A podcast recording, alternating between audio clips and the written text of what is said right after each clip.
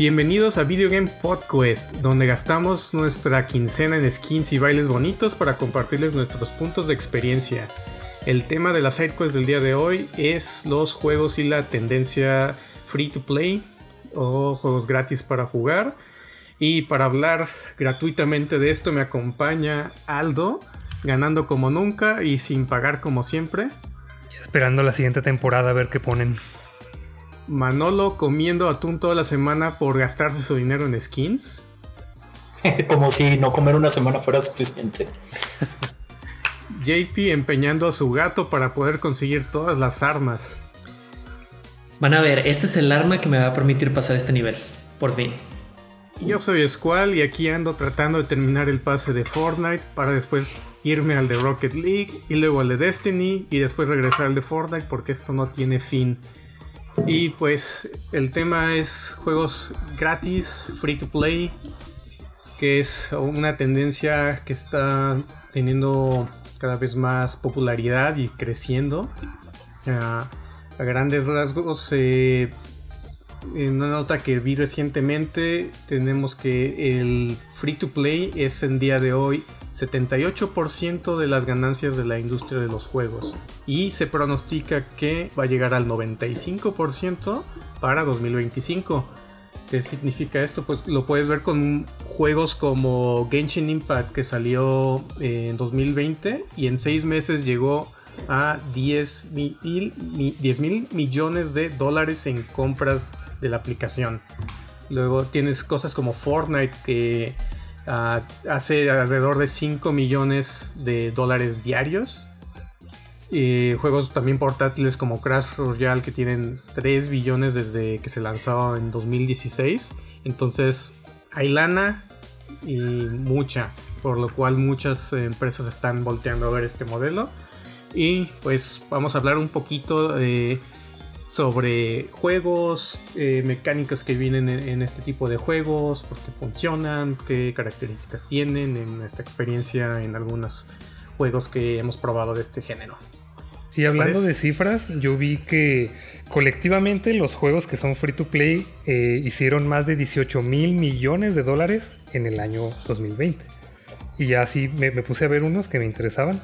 Fortnite hizo 5.1 mil millones Pokémon Go hizo 1.92 mil millones y Genshin Impact hizo 800 millones en el 2020. Pues ahí se nota que hay mucha información que luego no se tiene.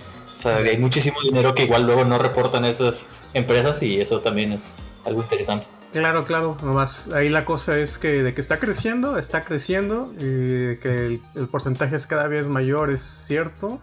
Yo de los datos que yo vi, de eh, mi fuente ARC Invest Big Ideas del 2021. Según esto, en el 2010 eh, el porcentaje de ganancia por juegos de este, eh, de este estilo era 20%. Y ya en 10 años, el, 2020 fue, creció al 75%.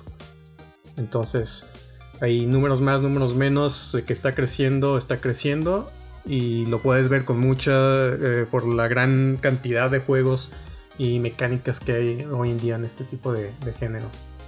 Es que también creo que por un lado es más barato para los developers, ¿no? Porque en lugar de hacer juegos desde cero, pues nada más haces personajes o haces skins y vas a ganar dinero. Sí, hay, muchas cosas que vamos a ir hablando. Primero que nada, empecemos eh, eh, hablando un poquito, cuéntenme, ¿qué juegos de este género, uh, free to play, han jugado, juegan actualmente? ¿Qué, ¿Cómo es su experiencia en ese aspecto? A ver, yo empiezo. Yo juego Genshin Impact desde que salió. Y juego uh, Fate Grand Order. Y juego otro de dragones. Juego 3. Bueno, y también jugué mucho tiempo Pokémon Go. ¿Todos los juegas en celular, consola, PC? Eh, Genshin en, eh, Genshin en, PC, eh, Grand Order en celular, Dragones en el iPad. y todo al mismo tiempo. A veces. Yo eh, también jugué por el celular Pokémon Go. también el de Harry Potter, que es parecido, creo que se llama Wizards Unite o algo así. Y, bueno, ya hace algunos años también empecé a jugar varios MOBAs gratis online. Este, uno se llama Smite, Y de los que recuerdo es todo. Mm, yo tengo jugando desde que salió Pokémon Go hasta la fecha, todos los días. Y un poco de Rocket League y de Fall Guys, creo. Fortnite lo bajé, pero nunca lo abrí. o sea, por algunos ejemplos, ¿no? Porque también creo que todos hemos, jugado también los juegos como de celular, tipo um, Angry Birds, Plantas contra Zombies, que en su momento también eran gratis. Yo, en mi experiencia, lo primero que recuerdo así como de gratis incluso eh, fue en, Facebook. De hecho, en como sus inicios, no sé si se acuerdan que había muchos juegos ahí gratis que puedes jugar. Que el póker de Singa, que Farmville, todos esos juegos que también pues eran gratis para jugar. Y tenían muchos de los elementos que, que vendía y que han ido evolucionando. Pero ya hablando como de consola, yo he jugado Fortnite, eh, Rocket League, um, Ah, bueno, Destiny y Rocket League no eran gratis. Yo los, empecé a jugar cuando no eran gratis y después ya los hicieron free to play. Y uh, con otro más. Eh, dije. Fort, ah, bueno, de celular, Pokémon Go, eh, uno del Fire Emblem Heroes. Y pues he probado así unos, uno que otro juego, pero esos son como los que gratis que actualmente todavía juego. Entonces, hablemos un poco de por qué funciona este modelo de free to play. Yo en mi investigación encontré cuatro eh, de las, vamos a decir, principales razones por las cuales funciona. La primera es que este tipo de juegos son incluyentes, que significa que son como de libre elección a los jugadores. Ellos tienen la decisión de si quieren entrar al juego sin gastar así ni un centavo, de que tengas que pedir el juego, conseguirlo. Ahí está disponible para ti para jugar y tú decides también qué tanto eh, lo juegas. Esto te deja eh, la libertad de formar parte de una comunidad de manera eh, gratuita y libre. La segunda razón tiene que ver con el contenido regular, ya sea por temporadas, eh, como normalmente se está manejando, donde los jugadores tienen una razón para regresar al juego cada cierto tiempo y los creadores también tienen un incentivo de estar dando mm, más contenido a los jugadores para mantenerlos eh, cautivados, que viene siendo como el modelo eh, como servicio. La tercera razón por la cual funciona es por el potencial de compras y mientras más juegue un jugador de tu juego, más puede llegar a gastar. O sea, no tiene en sí un límite eh, de, lo que un jugador puede eh, generarte, siempre y cuando lo mantengas cautivo y tengas una buena base pues, de, jugadores. Y la otra razón viene siendo de que se, está un poquito relacionada con lo que ya había mencionado, pero que se siente más como un, no como un juego, sino como un servicio como algo que constantemente está cambiando, evolucionando, como una especie de hobby continuo que te motiva a seguir participando con la comunidad. Cada, cada hay nuevo contenido, que, que, un nuevo pase, un nuevo DLC, nuevos personajes, nuevas mecánicas. Todo eso tiene que ver pues en, por qué funciona esto. Y como lo decía Manolo, era de que es, muy redictuable porque en lugar de que haces tu juego que toma 5 años eh, por ejemplo, hacerlo. Y lo vendes a 60 dólares y si acaso le sacas un DLC más o, dos para más contenido y sacar más dinero, pero ahí, ahí, queda topado, ¿no? Y en este pues es gratis, pero no tú decides cuánto quieres gastarle ahí y el contenido pues va a haber ahí por montones de diferentes maneras. Y eh, ahora sí que el jugador decide qué tanto quiere eh, eh, meterle dinero ahí o no meterle sí, es que esa es la, razón principal, porque para empezar son cantidades pequeñas, entonces se te hace fácil decir, ah, 5 dólares un pase, o 5 dólares no sé tal cosa, entonces como no es tanto dinero, pues se te hace fácil decir, ah, pues sí, pues sí, pero estos juegos llevan años, o sea, llevan, no sé, 5 o 6 años y no, no han terminado, entonces llega el punto en el que rebasas ya los 60 dólares que te pudo haber costado un juego normal y puedes seguirle gastando, gastando, gastando. Y lo que mucha gente no ve, o sea, creen que ganan millones a pesar de ser gratis, pero es que no ganan a pesar de ser gratis. Ganan precisamente porque son gratis, porque como decías, son accesibles para todo mundo. Quien quiera puede entrarle, ya está, nada más lo descargas, no te cuesta nada y ya estando ahí es cuando ya te empiezan a vender cosas que ya veremos las diferencias, que a veces nada más es cosmético o a veces sí te puede ayudar. A ser la diferencia entre los ah, pay to win y los que son freemium. Pero es eso, o sea, y muchas veces eso cosmético a la gente le llama mucho la atención porque quieren, quieren que su personaje se parezca o a algo que le gusta o a ellos mismos y es donde le van a gastar más, donde quieren verse bien cuando ganan. O sea, cuando estás en la pantalla donde dice que tú ganaste, quieres que te vean. Lo interesante es que todo este concepto ya pues no es algo nuevo, es algo de hecho bastante viejo. Ahorita que Squall mencionó todos los juegos de, explorador, de browser, ahí es donde empezó este tipo de, paradigma. Lo que cambió un poquito y que lo hizo mucho más redituable es que antes pues pocas personas tenían una computadora, acceso a internet, este, y, pues bueno, todos pensaban que un juego se tendría que jugar en consola.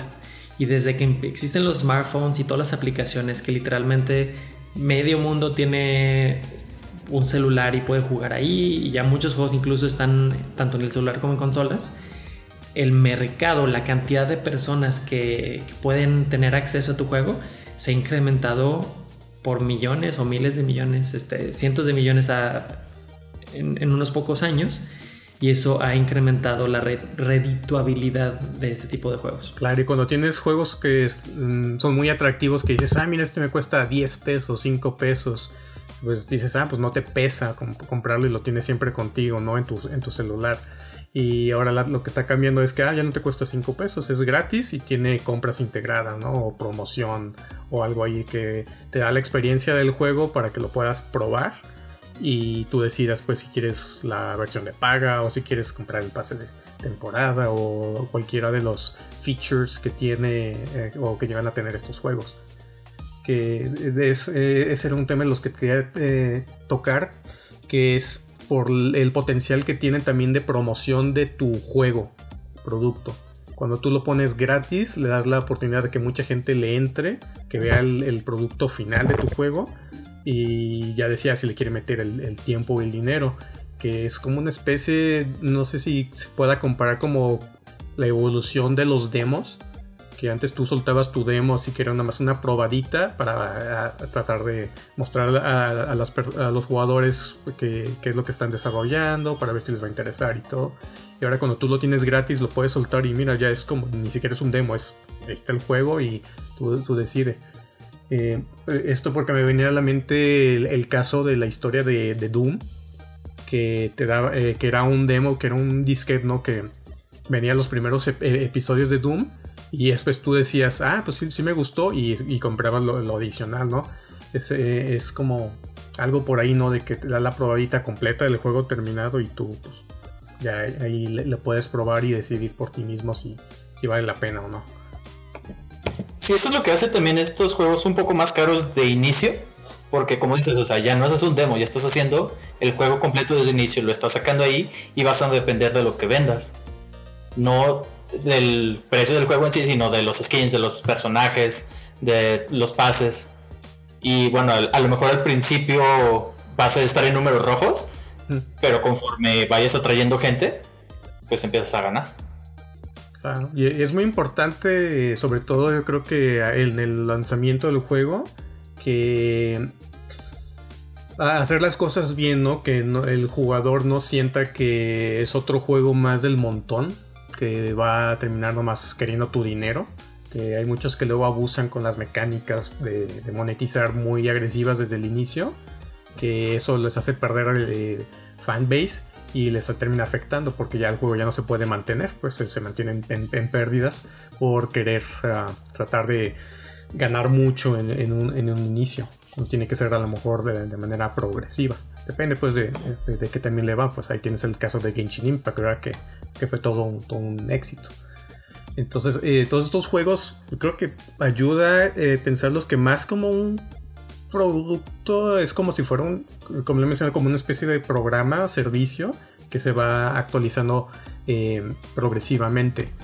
Y en estos eh, juegos eh, podemos encontrar diferentes maneras en cómo lo monetizan, porque son gratis, pero realmente hacen mucho dinero de diferentes maneras que no son más agresivas que otras, pero ahora sí que el control de, esto lo tiene el jugador, ¿no? De, de eh, qué decide que si vale la pena, que tiene valor, que no. Entonces eh, vamos a hablar un poquito de todos estos elementos de, cómo se monetizan estos juegos. ¿Sabes? Ahorita estaba pensando un juego que a lo mejor hubiera, le hubiera ido mejor si hubiera sido un free to play. Ajá. Cyberpunk. ¿Tú crees? Yo creo que todos los errores que tuvo, la gente se enojó porque el juego no estaba listo y tuvieron que pagar el precio completo por el juego. En cambio, si hubiera sido un free to play, creo que también los jugadores son un poco más permisivos en cuanto a box porque pues no pagaste por el juego y a lo mejor los cosméticos ahí hubieran sobrevivido más el juego y no que ahorita lo ves a 10 dólares el juego cuando estaba en 60 hace 6 meses. Sí, o sea, de hecho está raro que ahorita porque ya existen y porque ya son muy comunes, pero el concepto está muy raro. O sea, hace, no sé, unos 10 años nadie te lo hubiera comprado la idea porque por lo que decía Manolo, de que tienes que desarrollar todo un juego completo y después ponerlo gratis y a ver si se vende, suena muy arriesgado pero más bien empezaron con juegos sencillos como los que mencionaban que estaban en Facebook o en web. Yo creo que el que rompió todo esto fue Candy Crush, porque es un juego que tal vez no está tan difícil de programar y lo pones ahí gratis y ya les vendes cositas, entonces ahí fue donde dijeron, ah, mira, sí mucho, o sea, la gente sí paga pues por esto. Pero fíjate, ahí en Candy Crush, ahí lo que limitas y vendes es el tiempo de juego, que es también otra cosa que se me hace muy chistosa en este tipo de juegos, que tienen limitantes. O sea, por ejemplo, en Genshin Impact, eh, sí hay muchas cosas que puedes hacer gratis sin energía, pero tienes un límite de 150 de energía que se te rellena uno de energía cada 8 minutos. Entonces hay muchísimas cosas que cuestan energía, que es lo que vale la pena del juego que tienes que estar farmeando. Y pues llega el momento en el que te quedas sin energía y pues realmente ya no puedes hacer nada. Y eso es ahí cuando llegan los jugadores que les dicen las ballenas, los whales, que gastan muchísimo dinero y es ahí donde tienen ventaja, a diferencia de los que son free to play. Porque pues ellos pagan, tienen más energía, pueden hacer más cosas y los free to play tienen que estar esperando cada 16 horas a que se les llene la energía. Sí, y, esa es una de las mecánicas que estuvo en un inicio en los juegos así de, de PC. O sea, por ejemplo, esa misma mecánica estaba en Farmville, por ejemplo que ahí tenías un límite de energía de las cosas que podías hacer y si querías eh, hacer, o sea, que plantar más, eh, sembrar más, eh, tenías que pagar una cantidad para que te recuperaran la energía o para incrementar tu, cantidad diaria o tu espacio, o sea, todas estas limitantes son una de las maneras que se monetizan algunos de los juegos que son opcionales, pero ciertamente si las decides meterle dinero, te dan una ventaja respecto a los otros jugadores, que es lo que les las hacen atractivas. Y si le sumas que te cuesta así, ah, es un dólar nomás por recuperar tu energía, ah, pues sí, pues un dólar, ¿no? Que, que, que no, no es mucho. Pero, o sea, en un año, ¿cuánto terminas ganando eh, o gastándole en ese tipo de cosas? Otro, otro ejemplo que, se usa, que a lo mejor es de los más comunes, es que los juegos tengan su moneda interna, su, currency, que muchos tienen así un montón, que sirven para diferentes maneras, pero eh, muchos juegos tienen como su tienda interna, donde necesitas monedas del juego para poder comprar las cosas ahí. Dígase Fortnite, que tienes los V-Books, que te cuestan creo que eh, no sé si ahorita ya cambió la, conversión, pero creo que era como 100 V-Bucks por un dólar más o menos. Eh, pero si quieres tú comprar algo de la tienda, a fuerzas es con esa moneda, entonces tienes que comprar y te los venden en paquetes. O sea, no puedes comprar nomás lo que necesitas, esos paquetes ya predefinidos para que eh, los compres y puedas comprar las cosas, skins, bailes y demás. hay otros juegos que hacen lo mismo y te venden diferentes cosas, ¿no? Pero ese es como en sí es las currencies dentro de los juegos. ¿Les ha tocado a ustedes en alguno comprar la, moneda interna? No, yo no. Ah. Pues yo, iba a ligar, de hecho, el, tema anterior con este. Eh, hay un capítulo de South Park en el que explican más o menos cómo funcionan juegos como Candy Crush y dicen es que lo primero que tienes que hacer es meterlos como en un loop, que es como terminas un nivel, necesitas otra vida como para, para seguir adelante y a veces te, te, limitan como la energía que, comentaba Manolo. Después de eso les das como un... Eh, ah, se me fue la palabra, un compliment, un... No, o sea, como, ajá, como un incentivo. Un cumplido. un cumplido, eso, esa es la palabra. Y le dices, no, pues es que eres genial y sigue adelante y así. Entonces como que los eh, los invitas como a seguir, a seguir jugando y después los entrenas a, gastar esta, esta currency, esta moneda falsa, pero también les pones muchos ceros para que sientan que tienen un montón. Ah, tengo 5 mil, tengo 50 mil. Y después ya les vendes por dinero real esta currency que ya están acostumbrados a gastar y que no sienten que es dinero real, entonces les hace más fácil gastarla y ya hasta el final les haces pagar para avanzar como a otros niveles, como para no esperar, como decía Manolo del, del Genshin Impact, y ahí creas como ese loop y los tienes ahí gastando. Y aparte es, muy fácil perderte, si cuando empiezas a gastar, es muy fácil perderte y seguir gastando. Porque por ejemplo dices, este, por ejemplo en Genshin Impact, tienes que comprar cristales. Y los cristales de 1600 te da 10 pulls. Y esos 10 pulls te pueden salir armas o personajes. Entonces dices, ay, 1600 no es tanto.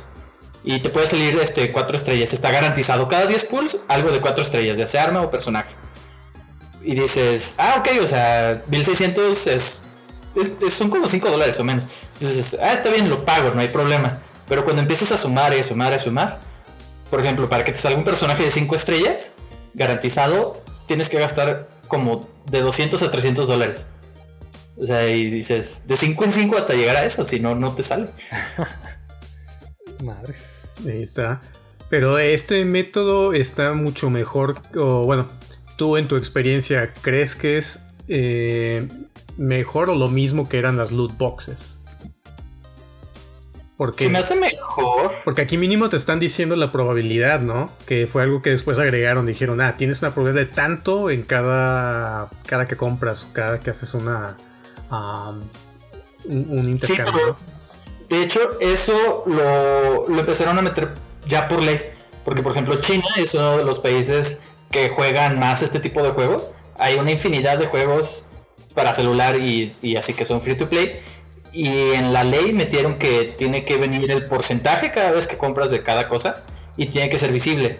Entonces, o sea, tú ya sabes, este, comprando la posibilidad que tienes de que te salga algo y ya lo están metiendo también en otros países, lo están poniendo por ley que, tengas que saber tú la probabilidad de que tengas. Y en algunos de esos países incluso no, no les permiten que solo sea loot boxes. Porque si yo quiero un skin en particular y tiene el 1%, me puedo quedar ahí meses pagando, pagando y nunca me sale, nunca lo obtengo. Entonces muchos países están diciendo, ok, si puedes poner loot boxes, tienes que poner los stats, pero también tienes que poner una forma directa de comprar un, skin o un personaje en, particular. Entonces ya hay juegos que tuvieron que cambiar un poco su modo de, de, paga para que sí puedas comprar loot boxes, pero que también si quieres un skin en particular lo puedas eh, comprar directamente o a través de los loot boxes si te sale no sé un skin repetido se transforma en un en una moneda de cambio del juego y dependiendo de ya cuánto hayas acumulado, puedes comprar directamente el skin que quieres. A mí me da risa lo que, lo que salió a decir una vez Electronic Arts, que dijo, no, no son loot boxes, son mecánicas de sorpresa. y la gente obviamente se enojó con ellos, pues, y le dijeron, no, no estoy descargando gratis tu juego ni pirateándolo, es un descuento sorpresa. que, a ellos les cayó fuerte cuando, cuando metieron los loot boxes en el de Star Wars Battlefront, que fue todo, desencadenó un montón de cosas que creo que también de ahí vino todas estas regulaciones que pusieron en algunos países. También recuerdo el, en el caso de Overwatch también había loot boxes que creo que también, eh, ya no, tengo el dato de qué países, pero hay unos en los que sí está completamente prohibido que metas loot boxes. Porque pues es un elemento como tipo casino pues en, en estos juegos. Entonces, eh, a mí me parece, eh, me parece bien pues cómo ha ido evolucionando esto eh, a, estas, a la recepción de los jugadores y a las regulaciones que están haciendo en los países y creo que todavía está evolucionando, o sea, no estamos viendo todavía la fase final, la última fase de este jefe que son los loot boxes o la... Um, no sé si sea el término correcto, pero todas estas mecánicas, pues, donde estás intercambiando tus, tu currency por una oportunidad de sacar algo al azar, ¿no? Como en los juegos gacha o, a veces son cosas que no afectan, pues, el juego normalmente, ¿no? Eh, algo donde sí son personajes, otras cosas, pero a veces también son como cosas estéticas, ¿no? Pero pues ahí está y es otra manera en la que los juegos van ganando ah, dinero y que tiene pues ahí la gente cautiva porque ah, una de las cosas importantes es que eh, también muchos de estos eh, ítems cuando, son como por temporadas o por eventos tienen un tiempo limitado en las que están ciertas cosas disponibles. Entonces eso también le hace que eh, ciertas skins, personajes o cosas que puedes sacar en el juego tengan un mayor atractivo porque dices, es que solamente eh, lo puedo sacar ahorita y tengo 30 días para que me salga en mis, en mis probabilidades o en lo que estoy jugando. Entonces, esto genera dos cosas, que tu ah, jugador esté más metido en el juego porque quiere, o sea, le mete más juego, perdón, más tiempo para poder sacar más eh, monedas, eh, ítems o cosas que necesita para conseguir esta otra cosa que es lo que, quiere, ¿no? La, la skin, el arma, el jugador, todas estas cosas. Entonces ahí entra mucho en juego toda la, parte de los, eventos de eh, especiales, eventos de temporada, hasta los pases, ¿no? Que son un tiempo limitado. Sí, algo que también genera estos pases de temporada es que la comunidad esté muy involucrada, que estén al tanto de cuándo van a iniciar, cuándo van a terminar. Y en, por ejemplo, en el caso de Grand Order, este juego empezó en Japón y luego dos años después salió en el resto del mundo. Entonces aquí la ventaja que tenemos los que jugamos en otro lado que no es Japón es de que podemos ver qué eventos vienen dos años adelantado. Entonces te metes a las páginas de Japón, eh, ves qué eventos vienen, entonces puedes planear en qué vas a gastar, en qué no, en qué vas a ahorrar. Y así por ejemplo acaba de pasar un, un banner que tenía un personaje que pues yo por suerte me salió en un 5 estrellas y este y no ha tenido un rerun. Van dos años en Japón y todavía no tiene un rerun.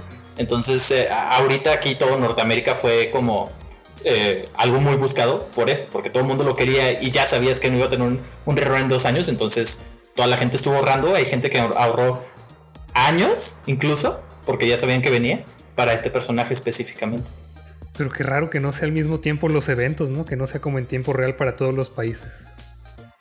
Bueno, es que este, este caso es específico de que Japón va dos años adelantado a nosotros. Y, y, sí, está raro que no esté igual para todos los países, pero esto es porque pues, el juego salió primero allá. Y fue tan popular que luego lo empezaron a sacar al resto del mundo y no, pensaron que fuera a pegar. Ajá, y pegó mucho. Y, sobre todo esta sensación, ¿no? O sea, ahorita que dices, ah, que me salió este sin querer o rápido. O sea, ¿qué sensación te da eso, ¿no? De que estás convocando o consiguiendo personajes y pum, te sale el, de cinco estrellas dorado, como, como, sea. Esas es bien emocionante. es bien emocionante, sí. Es que esas, esas, también te causa, pues, o sea, que liberas pues oxitocina, te da emoción de que, ah, sí, está muy, eh, eh, está muy chingón todo esto, ¿no? De, de que me salió hoy que a la primera o no, me tardé tanto o que este es rarísimo y no me salió. Eh, una de las cosas que entra aquí en juego es eh, el llamado efecto de dotación, que significa que tú le atribuyes más valor a algo por el simple hecho de poseerlo. Que a lo mejor es nomás un skin, un personaje y tienes mejores que, que ese eh, personaje o, hay otras cosas que son más raras, pero el hecho de que tú te salió esa cosa eh, o que ya lo tienes pues en tu colección o como sea, eso también le da una sensación de que vale más o que estás creciendo o de que tu, colección está más completa. Entonces eso también entra mucho en juegos, sobre todo por ejemplo, voy a traer el ejemplo de Pokémon Go con los eh, cuando hacen eventos de la comunidad que tienes tantas horas y van a salir estos Pokémon y son shiny y tienen probabilidad de, de, salirte elevada y solamente hay un, ataque específico que va a salir durante estas horas entonces eso hace que la gente eh, que no juega se va a conectar esas horas para poder conseguir ese Pokémon, ¿no? Porque no lo vas a poder conseguir en otro momento, bueno, no lo sabes. Entonces el hecho de que eh, sean especiales por un tiempo limitado eh, es muy llamativo pues para los jugadores. No sé cómo, qué piensan, no si tiene algún otro ejemplo donde vean este tipo de cosas. Sí, en, Japón usan mucho esa técnica como mercadotecnia, o sea, todo eso que es como por tiempo limitado, es como, ah, este sabor de refresco nomás va a estar este mes. Y si no lo compraste este mes ya nunca lo probaste. Pero sacar uno diferente cada mes, entonces ahí te tienen, ¿no? Entonces es como, en los juegos también crean esta escasez falsa O sea, porque en realidad es digital, podrías poner todo lo que tú quisieras, pero lo hacen escaso a propósito para que digas, es que si me lo pierdo, ya no lo voy a conseguir.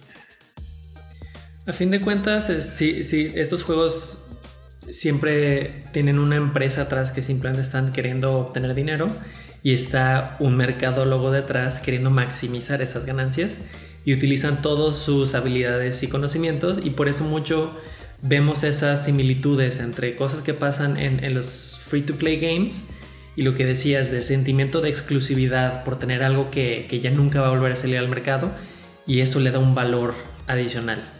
El sentimiento de, de haber ganado un skin súper raro en una tómbola, en un gachapón todo ese tipo de cosas está comprobado científicamente que a, nuestro, a, los cerebros de, los humanos les trae un sentimiento de gratificación enorme y desgraciadamente los mercadólogos han utilizado ese conocimiento para idear estos sistemas que nos obligan o nos incentivizan a gastar más.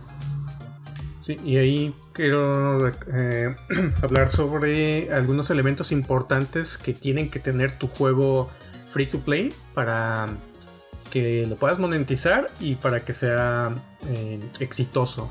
Uno de esos elementos es la retención de los jugadores, que ya hablamos varias de las mecánicas, ¿no? De lo gratificante que es ah, conseguir algún eh, personaje, skin del juego, ah, fuera de la jugabilidad.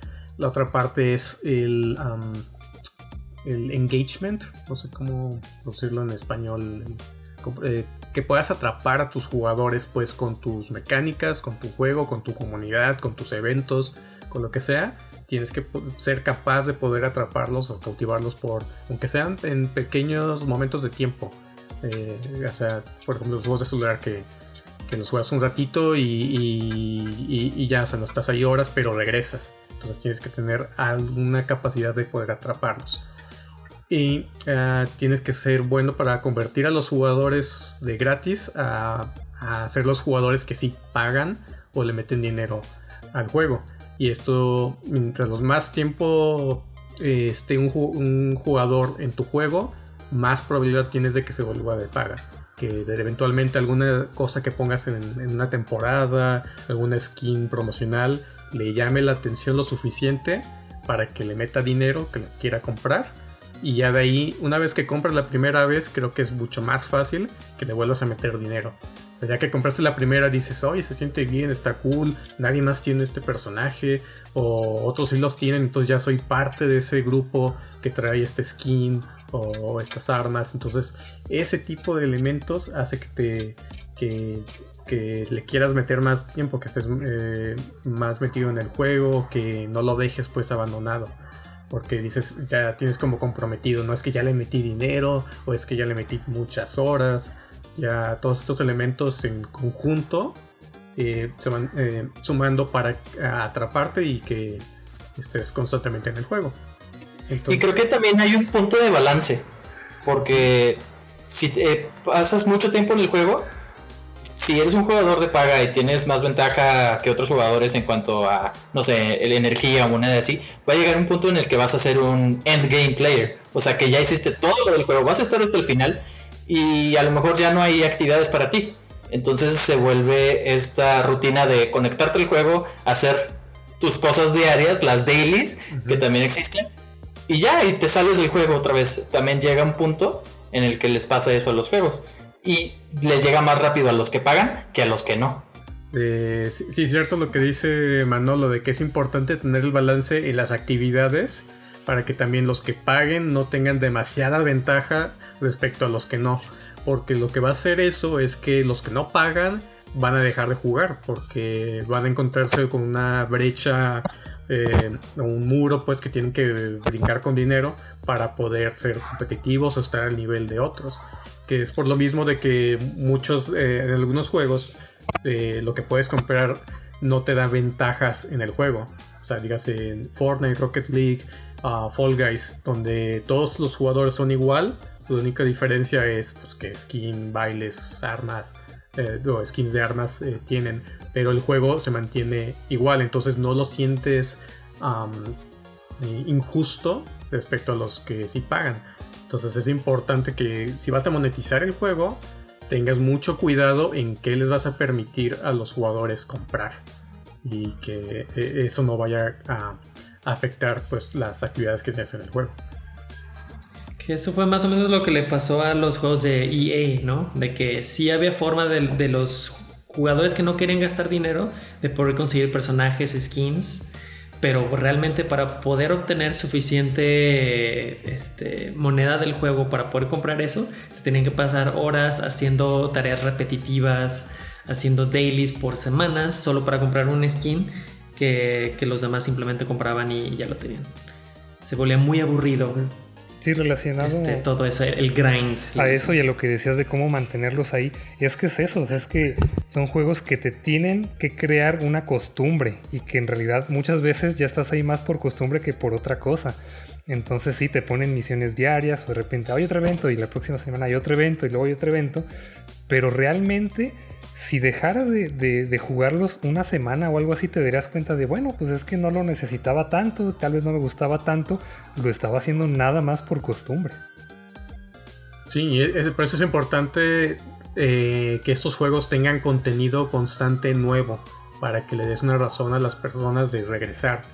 Y aquí entran pues lo, eh, los llamados eh, o los dichos famosos pases de temporada que te duran cierto número de días. Normalmente no hay un, número fijo, normalmente están como entre 60, 90 días. Hay unos que hasta es mensual.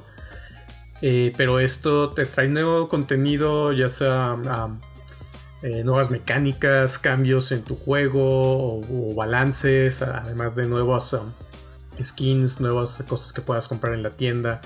en algunos casos es también más historia para que el jugador regrese, ¿no? De que la, historia no termina, entonces le metes más contenido para ir avanzando poco a poco tu historia y de esa manera también el jugador tiene una razón para regresar al juego porque todavía no ha visto todo lo que ha pasado. Eh, entonces eso es algo importante. En general pues el jugador tiene que disfrutar, gastar el dinero en el juego para poder meterle dinero. Entonces, eh, ya habíamos eh, en muchos juegos, bueno, según un dato que, encontré, muchos de los eh, free to play hacen el 90% de sus ganancias con el 10% de sus jugadores. Muchos de esos son los llamados, o los que el término que, se usa, que dijo Manolo, es los whales o las ballenas, que son la descripción es alguien que gasta dinero en muchas microtransacciones en un juego, que está dispuesto a meterle dinero, que tiene la, la facilidad, la capacidad económica de hacerlo y dices, ah, sí, pues no tengo a lo mejor el tiempo para meterle 100 horas para eh, sacar esta skin o estas cosas, pero sí tengo 50 dólares, ¿no? Entonces ahí van y ya tengo y entonces muchos, eh, muchos juegos hacen las ganancias respecto a estos whales. Entonces por eso es muy importante mantener el balance de, que tus ballenas estén entretenidas y que tengan suficiente contenido para que puedan seguirle metiendo, pero también tienes que tener balance con los que no pagan para que no lo sientan injusto de que tienen que pagar para hacer al nivel, porque también si no eventualmente los que no pagan se van, los, los que están eh, metiéndole dinero no te van a aguantar mucho porque ya no va a haber gente o, todos van a, todos son iguales, entonces eh, es un balance por ahí que, que tienen que estar viendo constantemente pues los desarrolladores en esto. Creo que ahorita también es importante que los juegos, ahorita como Genshin Impact, que también atraigan streamers. Ahorita muchas de las ballenas también son streamers, entonces mucha gente también se mete a sus streams nada más a ver cómo gastan el dinero. Por ejemplo, hay uno de Genshin Impact que sacó cuentas el otro día de cuánto ha gastado de que salió el juego ahorita que lleva que nueve meses y había gastado creo que como 30 mil dólares. Entonces, pero pues de todo eso, eh, eh, esas mismas ballenas, por ser streamer, eh, él estaba creo en Canadá o en Estados Unidos y lo reducen de impuestos. Y aparte, el estar streameando y el estar generando contenido para YouTube, a ellos también les genera dinero. se vuelve su trabajo. De hecho, eso que dices se me hace interesante si no sé si en algún futuro lo vayan a implementar en los juegos pero que te puedan decir, o sea, ya te dicen hoy en día cuánto tiempo le has metido a un juego. O sea, en algunos juegos puedes eh, meterte y ver tu estadística de cuántas horas has jugado el juego. Pero sería interesante que después metieran también la mecánica por ley o por algo de cuánto dinero le has metido al juego. No sé si vaya a venir pronto, pero está interesante, ¿no? Que después, eh, en base a, a lo que pues compañías sí tienen el control, pero no lo. Ellos no lo van a hacer. No lo van porque, a pues, no hacer. conviene. No lo van a hacer. Pero si en un país se ponen todavía más estrictos y dice, ¿sabes qué? No, lo que, los cambios que hiciste con los loot box, que está padre que ya pusiste las probabilidades, está muy bien que les dices este, cuán- cu- que cuánto tienen que meterle para sacar tal personaje, pero ahora queremos que le metas cuánto ha ganado, cuánto lo han gastado en tu juego, ¿no? O sea, algo así como en las aplicaciones como Facebook, Instagram, que, te, que tienen con una manera que veas cuánto tiempo las estás usando. No sé, nomás como está interesante, pues no sé si vaya a pasar, pero puede ser. Sí, no, no creo que vaya a pasar y no creo que tampoco se necesite, honestamente. No es un problema que existan estas mecánicas, el problema es que hay niños que tienen acceso a ellas, o sea, por eso los restringieron, no tanto porque sean como cosas de casino, porque pues los casinos también existen. El problema es que como son niños los que están jugando muchas veces, ahí es donde va- va- vas a tener este problema. Entonces, en realidad, pues bueno, ya si eres un adulto, pues ya depende de cada quien pero sí restringirlo para que un niño no esté gastando su poco dinero que tal vez tenga o el dinero de sus padres. Como todos estos casos, ¿no? Que de repente se viralicen videos de que, ay, que mi hijo agarró la, a mi tarjeta y se gastó 10 mil dólares en, en eh, skins de Fortnite o de algo. Que, que Ay, sí, sí. que puede pasar. bueno, entonces ahora pasemos a un pequeño minijuego. Esto va a estar sencillo. Eh, básicamente, eh, de todo lo que hemos hablado, hay muchas mecánicas e ítems que están en los juegos que característicos de los free to play. Entonces yo voy a tengo como mi lista de como estos ítems atributos. Entonces yo voy a decir eh, el ítem y ustedes tienen que darme algún ejemplo de algún juego que hayan jugado que conozcan de cómo metieron esta mecánica eh, o, o este ítem en ese juego. ¿Ok? Ok. ¿Lo entendido? Ok. Va, a ver. Uno de los atributos es utilidad, que es ítems que cumplen un propósito en el juego, ya sea que dan una ventaja como una especie de power up. Algo Pues en Genshin Impact la comida te da boosts temporales para este, resistencia o te regenera la energía más rápido o te aumenta el, el critical chance o el critical attack.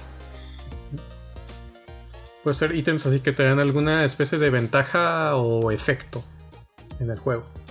No sé ¿Alguno si en el World of ah, Warcraft, porque no lo he jugado, pero me suena que es algo que harían ahí. Pero ese, ese no es un free to play realmente. Pero sí, sí ha habido juegos de celular en donde compras, este, no sé, pociones que te recuperan toda la energía y puedes ir jugando. Eh, los power-ups, por ejemplo, de Candy Crush, que también comprabas y te daban una ventaja en un, en un nivel particular donde los usabas. Creo que esos son buenos ejemplos. Ok, siguiente teoría. Escasez. Ítems que simplemente no están mm, disponibles todo el tiempo. Que, o que son limitados de alguna manera. Ah, Bueno, otra vez Genshin Impact. Está bien. Eh, las coronas. Nada más te dan una corona por evento. Y hasta ahorita nada más ha habido, creo, como 8 o 7 coronas. Y si no la conseguiste en el evento, no hay otra forma de conseguirla. Y sirven para subir los stats de tu personaje hasta nivel 10. Sin corona se quedan en 9. Mm. En Fall Guys serán los skins que no, no sirven de nada, son meramente cosméticos, pero sí, a veces hay eventos de que, ah, es que hoy va a salir la película de Godzilla, pues ponen un, un disfraz de Godzilla que solo está disponible por un día, dos días. Ok. Siguiente. Otros atributos. Afinidad. Que son ítems que probablemente no tienen utilidad. Pero son muy gustados por los jugadores.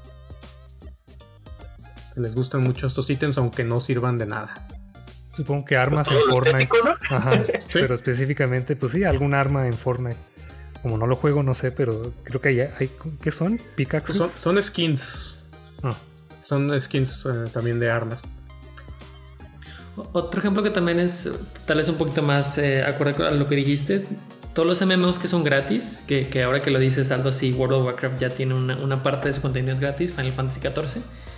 Eh, también hay eventos en donde te dan ciertos eh, items en donde son fuegos artificiales específicos de ese evento, consumibles que sí dan un, este, un efecto particular limitado y solo los puedes conseguir de, de manera temporal. No me acordaba de los fuegos artificiales de Final 14, están muy chidos.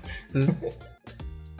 Ok, entonces ah, el siguiente es ítems que tienen una especie de valor.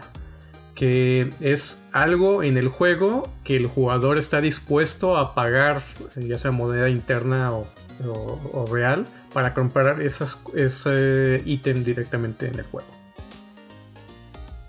Pueden ser cosas como mm, que te, eh, te ayudan a reducir el tiempo para conseguir algo, que te aceleran el tiempo, un cooldown. Pues la energía en Genshin Impact y las plumas que te dan energía. Y de hecho está limitado. Ajá, está limitado. Solo puedes hacer tres refills al día de energía. Los MMOs también puedes comprar ciertas monturas que son mucho más rápidas de las que puedes conseguir en el juego tradicional. Ok. Siguiente atributo es eh, el camino de cómo adquieres algo. O sea, eh, ítems que tienes que hacer cosas específicas en un juego para obtenerlo. Eso es más, más bien es como ejemplos. Puede ser alguna cosa que obtienes que porque es eh, muy rara, un, tienes que derrotar cierto jefe eh, difícil. ¿Se les ocurre algún ejemplo de ítems así que Pues de items en, particular no, pero lo que hacen en Pokémon Go es de que puedes, eh, si, si tomas un gimnasio y lo defiendes por ciertas horas, te, te lo recompensan con monedas dentro del juego, las cuales ya vas a poder cambiar por, por ahora sí estos objetos, pero nada más lo único que me viene a la mente. En el mismo Pokémon Go pues están los, los pases EX que te permiten pelear contra un Pokémon Ah. jefe que solo puedes conseguir de Ah, esa es que manera. hace como un año que no hay por la pandemia. Pero creo que ese es un Cierto, buen cierto. ejemplo. Sí. Son todas como esas cosillas que. mm, ítems que cuando los traes te dan una especie de mayor prestigio respecto a otros jugadores, ¿no? De que, ay, mira, es que él trae el título tal, de que ya pasó el, el mundo más difícil o el jefe más difícil. Entonces, Creo que eso es más como. En Final 14 sí se pasa mucho eso. Los títulos que ganas cuando derrotas ciertos jefes o haces ciertas misiones. Puedes poner el título a tu personaje. Y pues hay infinidad de títulos, no sé cuántos haya. Muchos, muchos. También, por ejemplo, en Rocket League, que ya es un juego free to play, pero que no solía ser, los que compraron el juego antes también reciben un título de fundador o pionero, algo así, que da un prestigio adicional. Sí. Ok, Siguiente, am, transferibilidad. No sé si existe esa palabra, pero ah, ítems o cosas que o mecánicas en el juego que te per- permiten eh, intercambiar ítems con otros jugadores. Ay, en- bueno, en mi juego de dragones, los recursos les puedes mandar a tus compañeros eh, oro, madera o comida para que alimenten a sus dragones o para que suban de nivel sus edificios. En Pokémon puedes mandar regalos y ya ahí les pueden salir pociones, pokebolas, etcétera, y también puedes intercambiar Pokémon. Sí, hay muchos ejemplos de este. El siguiente, cooldowns. Mecánicas de cooldowns en juegos. Puede ser un ítem que se usa, se recarga. Todos los juegos de estrategia que empezaron en browser, de, de batalla y de construir, que tienes una cierta capacidad de trabajadores, construyes tu edificio y tardas 24 horas en construirlo, o en Farmville, esperar a, que esté tu, tus fresas, y simplemente utilizas un, ítem y se hace inmediatamente o baja el tiempo a la mitad. Ok, El otro, duración, que es similar como a los ítems o como al cooldown, pero son um, como que tienes que recargar cargas o número de ítems para poder volverlo a usar. otra mecánica como de para poner restricciones. En, sí, en Gage Impact hay un este un transformador que puedes meter hasta 150 ítems de algo, lo activas y te regresa este otras cosas. Te puede regresar libros para subir de nivel, o te puede regresar cosas eh, cristales para subir las armas de nivel y así. Es como un exchange y se resetea cada 7 días. Ah, ándale, ese es un ejemplo. Ok, último.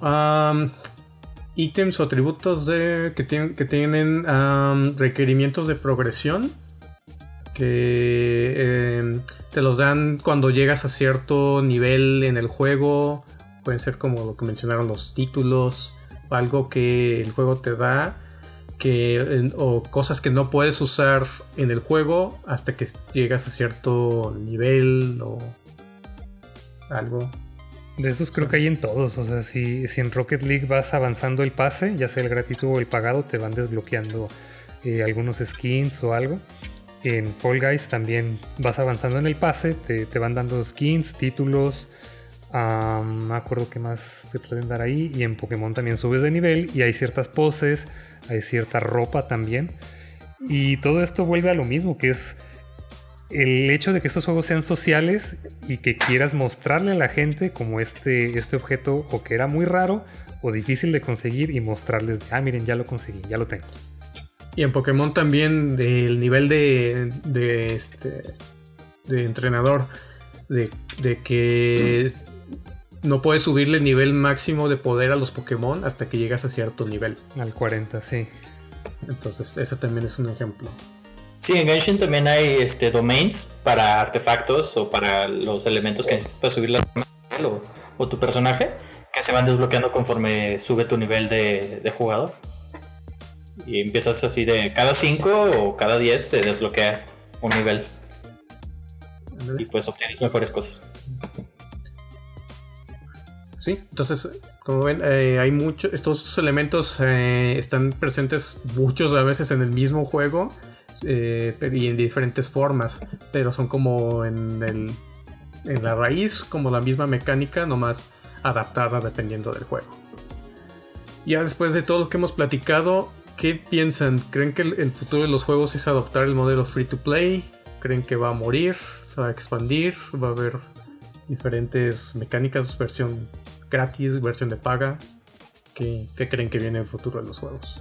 Creo que sí va a haber cada vez más juegos que le apuesten a este sistema. Y más que nada últimamente por el éxito que tuvo Genshin Impact ya hay al menos dos juegos que yo vi que se ven muy muy atractivos, que van a tener exactamente el mismo modelo y sale el año que viene. Entonces ya, ya hay varios que están pensando en apostarle a esto. Creo que eso es lo que está pasando en, toda la industria, en donde un juego es muy muy eh, exitoso y empiezan a salir uno o dos años después salen copias. Breath of the Wild y salió Zero Dawn Horizon o muchos juegos que tuvieron este, inspiración de ese juego. Lo mismo pasa con Genshin Impact, Stardew Valley. Este, creo que ha habido un, este, un incremento en los casos de éxito de free to play games y eso solo significa que va a haber cada vez más personas, más empresas que se animan a invertirle a este modo de, de juego. Sí, pues como pueden seguir generando dinero, o sea, no te, no te cobran una cantidad fija, sino que puedes seguirle invirtiendo, invirtiendo. Y se ha mostrado que da muy buenos resultados. Yo creo que sí va a durar años esto todavía, hasta que aparezca un modelo nuevo que, funcione mejor. Y sí, o sea, ya que sea, ya sea que vayan a hacer juegos gratis o que lo adopten como servicio, ya sea que pagues una suscripción para cierto juego o como lo que hace Xbox, el Game Pass, que lo pagas y de ahí puedes descargar ahora sí todos los juegos que quieras que estén ahí adentro, se va a seguir haciendo porque también Netflix fue lo que, lo que cambió cuando apareció. O sea, después de eso todo el mundo decía, ah, es el Netflix pero de esto, ese es el Netflix pero de esto. Ah, pues este es el Netflix pero de los juegos. Funciona y va a seguir por mucho tiempo. Sí, y lo, estamos viendo en el interés de muchas compañías. Recientemente Ubisoft acaba de, anunciar que va a tener un mayor enfoque en free to play y que va a lanzar algunas de sus ah, franquicias AAA en un modelo, un juego free to play que va a ser pues un juego como servicio. Porque de que hay dinero, pues hay dinero aquí y pues todo el mundo quiere su cachito. Entonces, eh, creo que está bien como para el jugador porque pues vamos a tener ahora sí que cosas gratis que probar. Eh, la única pregunta aquí es, ¿se saturará el mercado? Porque aunque eh, si todo mundo, todos los juegos eventualmente son free to play, eh, ¿cuánto tiempo vas a tener realmente para dedicarle a todos? Porque, o sea, tu tiempo y atención pues es limitado. Y si tienes una gran librería de todos los juegos, simplemente, o sea, no hay tiempo para poder ah, jugar todo. Y más cuando, le meten la mecánica de, los pases de temporada. Eh, la verdad es que necesitas mucho tiempo para poder desbloquear todas las cosas si, es lo, si lo quieres hacer. Porque ahí entra en juego pues esto de la, la cuestión de que es limitado y ya que se acaba ya no lo puedes conseguir. Entonces si a eso le unas de que ya le metiste dinero, eh, eventualmente o sea, no te va a dar tiempo para meterlo todo y vas a tener que ser muy... Eh, enfocarte solamente en algunos pocos. O sea, realmente, o sea, mi parecer, pues mi punto de vista, no va a dar tiempo de que puedas meterle... Eh, tiempo, y dinero todo. Tiempo, dinero todo, sí, exactamente. Y conforme vayan saliendo más franquicias así grandes que le metan, eh, que se metan al modelo eh, de gratis o como servicio, ahí se va a poner interesante, pues, como cómo van a tener que ir cambiando para que personas que no tienen a lo mejor mucho tiempo puedan meterse a tu juego sin sentirse tan comprometidos. Porque como hablando de lo del balance, ¿no? tienes que tener un balance para los que le meten muchas horas a tu juego, tanto para los que no. Entonces, cómo hacen eso es lo que está por verse.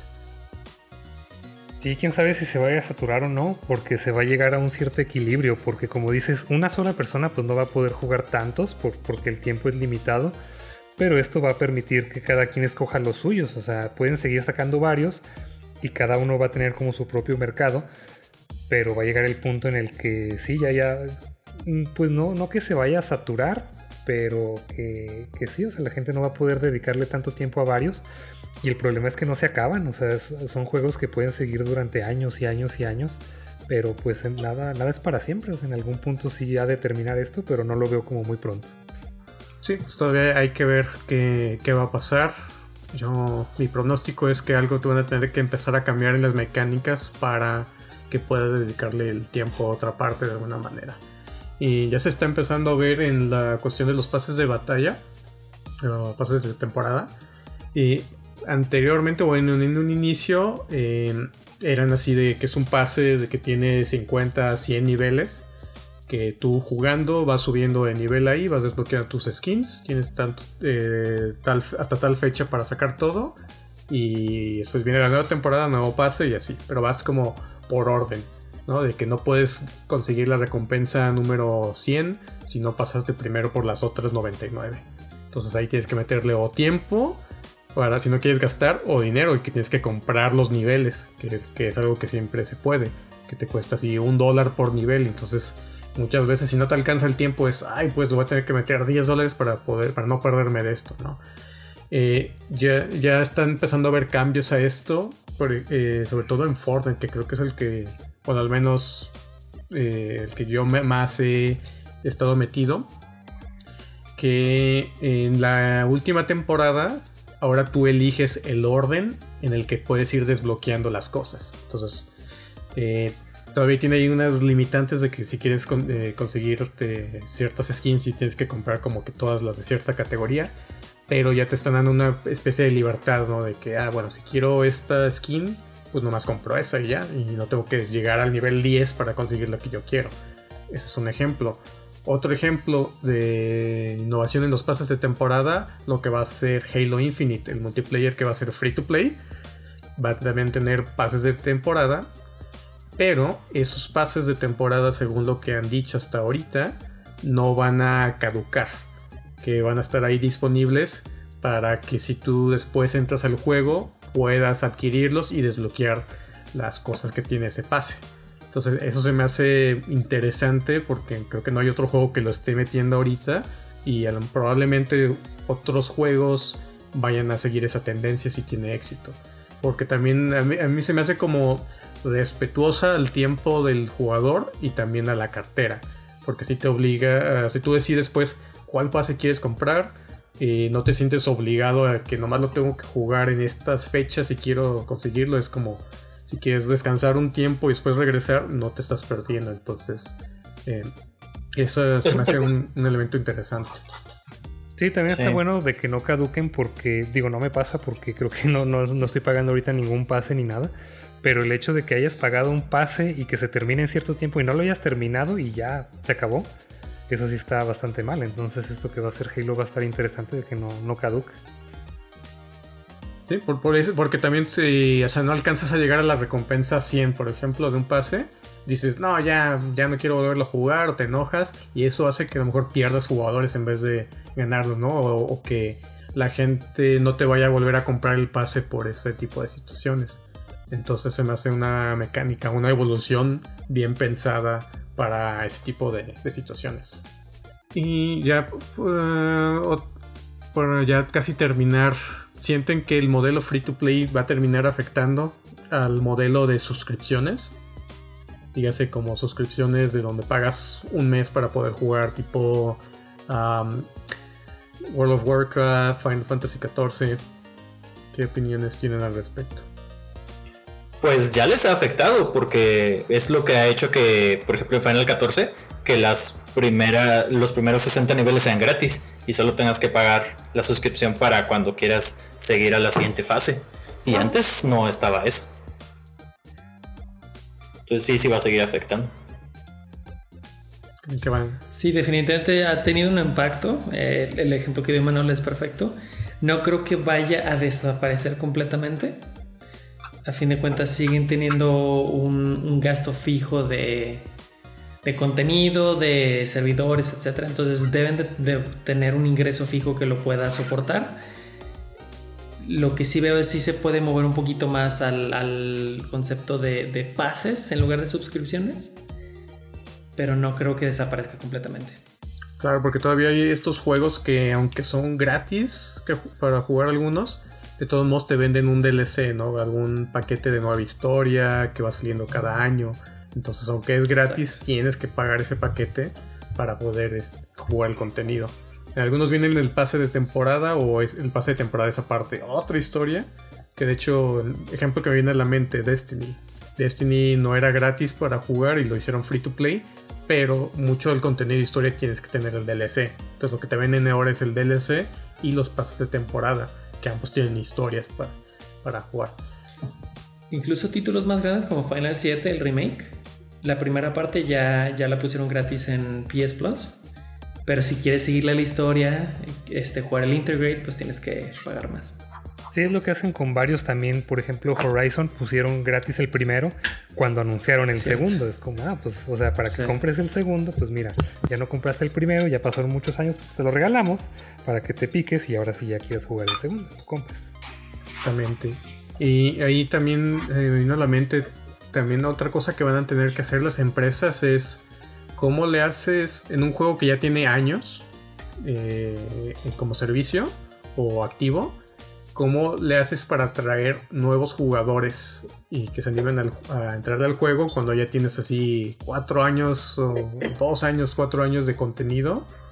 ¿Y cómo haces para que nuevos jugadores entren y tengan buen nivel o, quieran jugar pues todo, todo, lo que tienes en, la historia? Y hace los, eh, los MMO que pues de, ah, ya están metiendo estas mecánicas que dice Manolo, ¿no? De que ah, para que subas a nivel máximo, eh, compras este ítem y te, ya te sube nivel tal para que puedas jugar la historia tal o que puedas estar al nivel del nuevo contenido. Entonces, otra cosa que tienen que ir metiendo, sobre todo los que tienen historia, que se tiene que estar considerando cómo haces para que nuevos jugadores quieran jugar tu juego y se quieran meter y no vayas perdiendo pues audiencia. Sí, en Pokémon lo que agregaron fue un, método como para invitar gente. Entonces, si invitas a alguien que es nuevo o alguien que ya había jugado antes como para que regrese, el incentivo es que a los dos les van a dar varias cosas. Les dan, además de varios items, les dan ciertas misiones que les van a, a desbloquear encuentros con Pokémon raros. Entonces, esa es una manera, pero también ahí siento que sí funciona, pero en donde no creo que funcione es, por ejemplo, el, el que anuncian mucho en YouTube, que se llama Raid Shadow Legends, que nunca lo he jugado, pero que están en todos los, en todos los videos de YouTube. Eh, hay un comercial de esa cosa y siempre dicen, no, es que si te metes ahorita te vamos a regalar tantas gemas y tantos héroes. Y yo, pues sí, pero es que si nunca lo he jugado, no sé para qué son esas gemas, no me interesan tus héroes, entonces eso eh, pues no me va a enganchar a mí como nuevo, ¿no? Entonces no, no sé, no siento que funcione mucho ahí. Bueno, ¿algún otro comentario o algo para cerrar? Pues me gustaría saber cuál, eh, cuál juego es el que más le han metido dinero. Hmm. Ah, buena pregunta. yo les puedo decir que yo, por ejemplo, yo soy todo lo contrario una ballena, yo soy un charalito. Entonces yo pues no, no juego mucho free to play y los que juego pues no, no me llama tanto este, los skins que ponen o no sé, en Fall Guys solo he comprado una cosa, en Rocket League creo que nunca le he comprado nada. Entonces el que más le he metido es Pokémon y no le he metido mucho. O sea, de vez en cuando compro monedas para, para algunas incubadoras o, lo, en donde sí les, les he pagado es cuando hacen eventos. Que de hecho ahorita que, que estamos jugando todos desde casa hicieron el evento del GoFest que generalmente lo hacían físicamente en una ciudad y tenías que comprar el boleto, ir a la ciudad, ir a todo eso, lo hicieron ahora desde casa. Entonces por una cantidad no tan cara, creo que eran como 100, 200 pesos, algo así, te dan un pase para que pudieras jugar el evento desde tu casa tres días seguidos. Entonces yo creo que es el juego al que más le he metido y no ha sido tanto, tanto dinero. Yo pues creo que Genshin Impact. Pero tampoco le he metido mucho, tampoco soy mucho de gastar. Creo que si pues bueno, digamos que lleva nueve meses, yo creo que máximo le he metido 900 pesos, lo de lo que cuesta un juego ahorita. Y pues vaya que lo he desquitado, porque le he metido muchísimas horas al juego y me sigue dando, entonces no regrets. En mi caso yo creo que puede ser Destiny porque de por sí ese juego lo compré pues normal. O sea, era un juego que comprabas a 60 dólares. Y pues ha tenido DLCs, entonces entre los DLCs eh, también cada... Salen cada año más o menos, que son casi como de 20 dólares, pero es contenido que tienes que ir consumiendo para si quieres mantenerte pues al día en el juego. Y después le metieron pases de temporada, entonces que también te venden aparte, ya cuando lo hicieron free to play. Entonces cada pase te cuesta como 10 dólares más o menos. Entonces creo que ese es el que más le he metido. Ahí a lo mejor segundo lugar podría ser Fortnite porque, por las skins y por los pases también. Aunque en Fortnite tiene la... De hecho en Fortnite ya empezaron a meter también el, el modelo de suscripción. Donde en vez de venderte el pase, tú pagas una suscripción como de... No sé si es como 15 dólares o algo así al, al mes. Que te incluye el pase, te incluye como 1000 V-Bucks y una skin eh, eh, exclusiva o limitada que solamente puedes conseguir cada mes. Entonces esa es otra cosa interesante que está como está evolucionando pues de a lo mejor alejándose un poquito de que nomás venderte el pase de batalla, pero ahora moverte a que pagues una suscripción que te va a incluir lo que ya pagabas más otras cosas extras. En mi caso, si Aldon es un charal, yo soy un plankton. Y eso es porque solamente he comprado una sola cosa en estos juegos free to play y fue justamente Pokémon Go. Me faltaba creo que cinco monedas, cinco Pokémonedas para comprar un paquete y lo necesitaba para seguir un, raid. Estamos en, en, un grupo. Entonces dije, ah, va. Y creo que fue como un dólar y es todo lo que he gastado en juegos free to play. Ah, pero tu suscripción de Final 14, JP. ese, no, vale. pero Final 14 lo hicieron gratis para hasta nivel tanto, ¿no? O sea, Exacto. entonces ahí es, es un, híbrido. Cuando hicieron ese cambio, ya habíamos pasado todo ese contenido. no, no vale. Sí, es un híbrido ahorita entre free to play y. Exacto y suscripción. O sea, si eres nuevo, puedes considerarlo como free to play y juegas así cierta historia hasta cierto nivel y ya después es, ah, mira, quieres seguirle, pues pagas tanto.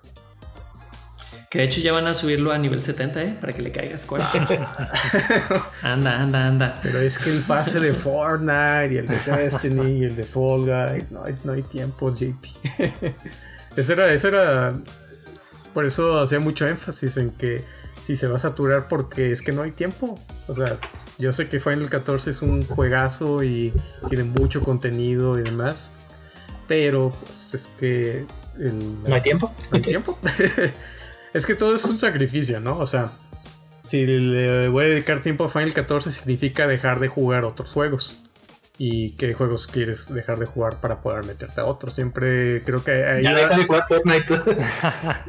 de hecho, es por temporadas, no lo juego así todos los días, pero esa va a ser la cuestión, porque también ahorita está muy fuerte Warzone, muchísima gente está ahí y están dejando otros juegos, entonces siempre va a ser como una especie de montaña rusa entre que ahorita va a estar alto tal juego, después otro, y el evento de tal eh, de otro juego puede subir la audiencia un momento, o que luego un DLC de otro juego lo puede poner, entonces siempre va a ser como una montaña rusa de, juegos y de estar brincando de uno a otro dependiendo de lo que esté pasando.